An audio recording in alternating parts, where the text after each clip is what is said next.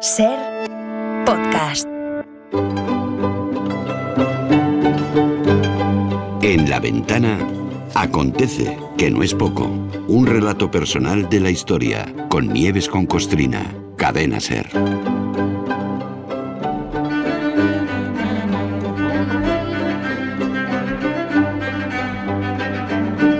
Hola Nieves, buenas tardes. Buenas tardes, ¿Qué Carlos. tal? Uy, está alta, está la música. Es tan buena que la ponen tan alta que luego a veces no se nos oye a nosotros. ¿Todo bien? ¿Todo en orden? Todo en orden, todo muy Muy bien. A ver, hoy en nuestro paseo diario por la historia eh, vamos a conocer la vida y milagros de uno de los corsarios más famosos de todos los tiempos. Corsario, para quien no lo sepa, es más o menos lo mismo que pirata, es lo mismo. O sea, alguien que roba, que saquea, que mata, pero, cuidado, con permiso del rey. Eso o, o sí. de la reina en este caso. ¿eh? reina. porque vamos a hablar de la reina de Inglaterra y de Francis Drake, a quien otorgaron el título de Sir tras dar la vuelta al mundo, que lo celebraron como si hubieran ganado la carrera. Pero la verdad es que iban con un poquito de retraso. Tienen un que tienen vale, un que, morro. tío, O sea, no sé. Tienen un morro un que se lo pisan. Sí. Bueno, pero fíjate, hoy vamos a, vamos a aprovechar y nos vamos a poner Pues chulos. claro que sí. El 26 de septiembre de 1580, Sir Francis, bueno, no era Sir, eh, Era vamos Francis Paco, Paco, Francis, sí. Francis Paco, regresó a Inglaterra tras rematar la vuelta al mundo en barco. Pues pues muy bien, estupendo, enhorabuena. Si no fuera porque eh, llevaba 58 años de retraso y un vasco ya había hecho eso mismo antes que él. Efectivamente. Pero los ingleses son así. A partir de que ellos hagan algo, si eso mismo lo han hecho antes los demás, ya cuenta poco. Enseguida sacan pijotadas para decir, vale, fulanito lo hizo, pero el nuestro lo hizo como había que hacerlo y el otro lo hizo mal o lo hizo a medias. Los ingleses celebraron que uno de los suyos había dado la vuelta Mm. al mundo, pues una, ahí, con todo el morro como si hubieran sido los primeros. Y la reina de Inglaterra, Isabel, nombró a Paco Drake caballero. A partir de entonces ya lo conocimos todos como Sir Francis Drake. Que suena alto standing, pero este tipo era un pirata, era un, pero un pedazo de pirata, era un delincuente. Solo que en vez de ir hecho un guarro con patapalo, eh, llevaba calzoncillos de, de seda y chorreras en la camisa. Por eso los ingleses lo llaman, lo llamaban corsario en vez de pirata. En realidad era un pirata nombrado caballero. Un- ver, por poner un caso, un robagallinas es un pirata, Luis Bárcenas es un corsario. Ya está. Y lo mismo que Bárcenas fue un héroe para el PP porque les llevaba muy bien las cuentas, pues Francis Drake fue un héroe para los ingleses por lo mucho y bien que robaba a los españoles.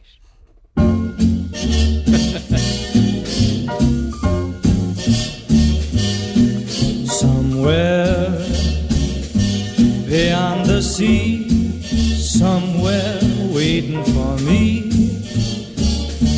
My lover stands on golden sands and watches the ships. Esto es la música de piratas, pero qué bonita es la Qué canción. qué qué bonita es la bueno, canción. qué bueno. Oye, eh, ¿qué, qué defectos le pudieron sacar los ingleses a, a nuestra, digamos, nuestra vuelta al mundo para que celebraran tanto la de Francis Drake? Que está muy bien que diera la vuelta al mundo. Vale, pero el segundo. Exacto, exacto. La nuestra y la primera. Pues eh, que la, eh, lo, que, lo que decían era que la expedición española no remató.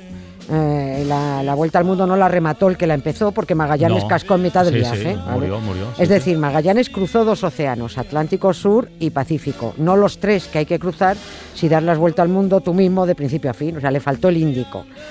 Que Juan Sebastián Elcano salió vivo y volvió vivo y por tanto sí dio la vuelta completa. Mm, Vale, pero entonces dice, es que no era el almirante. ¿Por qué? Con ganas también. Por cierto, que ¿Qué? esto, viene al- esto sí viene al caso. A ver. Eh, Es que el otro día la catedrática de la Comunidad de Madrid, Isabel Díaz Ayuso, que está muy cabreada con que la gente hable idiomas, Sí, no, es la- no es la única. sí, lo que ella llama, ella lo llama lenguas regionales. bueno, pues dijo, textualmente recojo sus palabras, que la primera vuelta al mundo se dio en español. A ver, Mm. ningún día sin la chorradita yusera. Solo por aclarárselo. En la expedición de Magallanes, además de vascos, andaluces, gallegos, manchegos y extremeños, iban 28 portugueses, 27 italianos, 15 franceses, 8 griegos, 5 flamencos, 3 alemanes, 2 irlandeses, un inglés, un malayo, despistado, y otros 9 que no se acordaban dónde habían nacido. El almirante era portugués, hablaba portugués, y el que escribió la magnífica crónica de la primera circunvalación al globo lo hizo en italiano, porque el cronista era italiano, Antonio Pigafetta. Hubo que traducir luego la crónica para que Ayuso la entendiera. Fin de la morcilla. A lo que iba, que con los ingleses dicen que, que- que los ingleses dicen, vamos, que Francis Drake fue el primero que arrancó su Ah. expedición eh, sabiendo a lo que iba. Porque Magallanes iba por especias, no a dar la vuelta al mundo. Y el primer almirante, dicen ellos, que empezó y remató la vuelta al mundo con su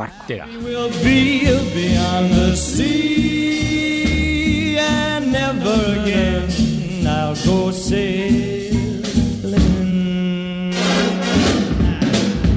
Bueno, lo que parece claro, ¿cómo se anima esto? Es que a Francis Drake, hay diferencia, ¿ves? A Francis Drake le, le premiaron su, su proeza nombrándolo caballero Mm, y sí. convirtiéndolo en héroe nacional. Bueno, y aquí contamos en una ocasión ya que a Juan Sebastián Elcano eh, se le hizo el caso eh, lo justito. Claro, ahí ¿Eh? está, ahí está. Ese sí, el problema sí lo tenemos.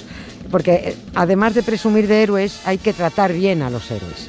Carlos V, cierto, nombró hidalgo a, a- a Sebas, a Juan Sebastián Elcano.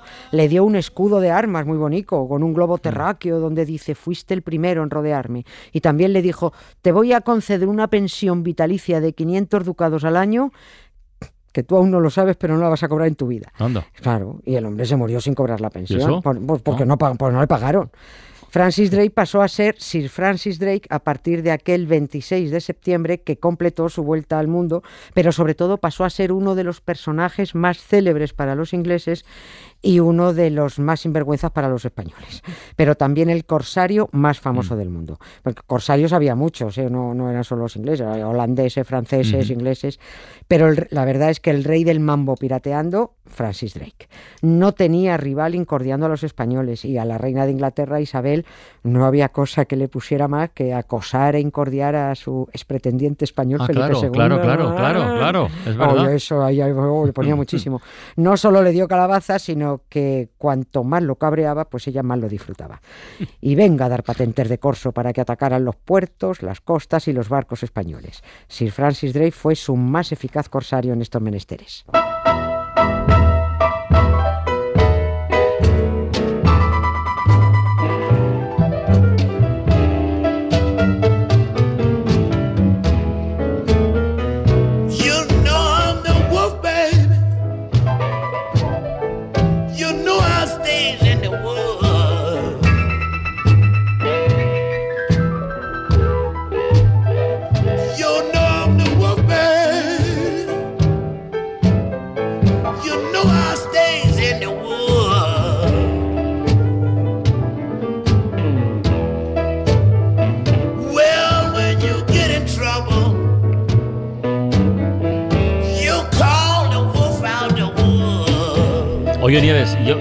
Lo he apuntado un poquito al principio, creo, ¿eh? pero contemos por si alguien no lo tiene claro. ¿Qué significaba eso de tener patente de corso? Que además es una expresión muy... Sí, es la columna, el título de la columna de Pérez De Reverte. Pérez Reverte, de hace muchos años, Claro, es verdad. sí. Sí, sí. Bueno, pues eso es, eh, no es nada, no es otra cosa que robar al rival con permiso del rey o de la reina. ya está. Isabel de Inglaterra revivió la vieja costumbre de la patente de corso por la que el propietario de un barco pues podía atacar barcos enemigos y apoderarse de, de su cargamento. Enemigos solo. Enemi- eh, claro, No- no de sí. los tuyos. No, de los tuyos no. Ah, Todo aquel que tuviera uno o varios navíos, fuera un armador, fuera un navegante o un simple aventurero, mm, si tenías un barco, tú podías obtener un papelito firmado, una patente de corso para asaltar, robar, matar. Pues mm, con permiso oficial. Entonces tú robas, es como decirte, tú robas, que por lo que a mí respecta no te va a pasar nada. Eso sí, me, me traes el botín y luego ya si eso, pues vamos haciendo cuentas. Para entendernos era como meter a los delincuentes en nómina, en la nómina de la Armada. Eso de dar patentes de corso era una costumbre medieval de cuando las naciones no tenían capacidad de tener y mantener su propia flota para, por ejemplo, atacar al enemigo. No, no, podían tener las armadas. Entonces el rey o la reina le daba al propietario del barco un papelito por el que le autorizaba atacar en su nombre. Corso tampoco viene de un señor de Córcega. Ya. Viene de corsus, de latín, significa carrera. Patente de corso, bueno, pues permiso para que persigas a la carrera el que te salga del bolo y luego me traigas a mí lo que has pillado. Cuanto más eh, pirateaban, bueno, pues más botín llevaban a la corona y más ricos se hacían los corsarios. Francis Drake se convirtió en el mayor ladrón, en el mayor recaudador, el que mayor botín consiguió para la reina y para Inglaterra y por tanto un hombre muy muy rico. Y de rebote, pues admirado por todos los británicos de los últimos 450 años.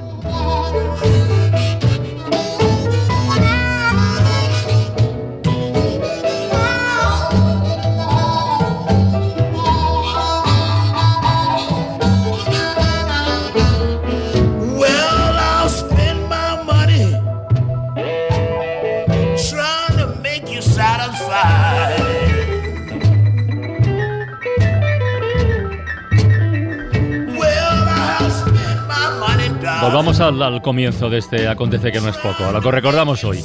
Al, al segundo, porque fue el segundo que dio la vuelta al mundo en barco después de Juan Sebastián Elcano. Aquella expedición, la de Sir, Fran, Sir Francis Drake, que, ¿cómo, cómo fue? A ver. Bueno, pues a ver, fue una expedición con intereses chorizos, directamente. Este no iba solo a dar la vuelta al mundo, en plan, mirad qué aventurero soy, salgo de Plymouth y vuelvo a Plymouth, no.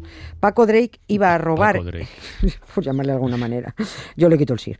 El señor Paco Drake iba a robar en el camino todo lo que pudiera. Partió con una flota de cinco navíos, eh, cinco navíos ya, ya con su patente de corso encima. ¿eh? Su barco se llamaba Pelícano. Pelícano. Yo, yo le hubiera puesto gaviota, que son las que roban. No es bonito tener como logo una gaviota. Las gaviotas roban mucho, son carroñeras, te quitan el bocata de la misma mano y te recortan las pensiones. El otro día lo habéis en, en San Sebastián, de- roban a a los bañistas las, Sí, las- sí, los bocatas. sí. ¿eh? No- las gaviotas no son bonitas. La expedición de Drake contaba con 200 hombres y se supone que iba a abrir ruta comercial con ultramar, que los intereses eran solo productivos, pero no, que va. El pirata Drake, en los tres años que duró aquella expedición para dar la segunda vuelta al mundo de la historia, saqueó, robó, atacó muchísimas plazas españolas.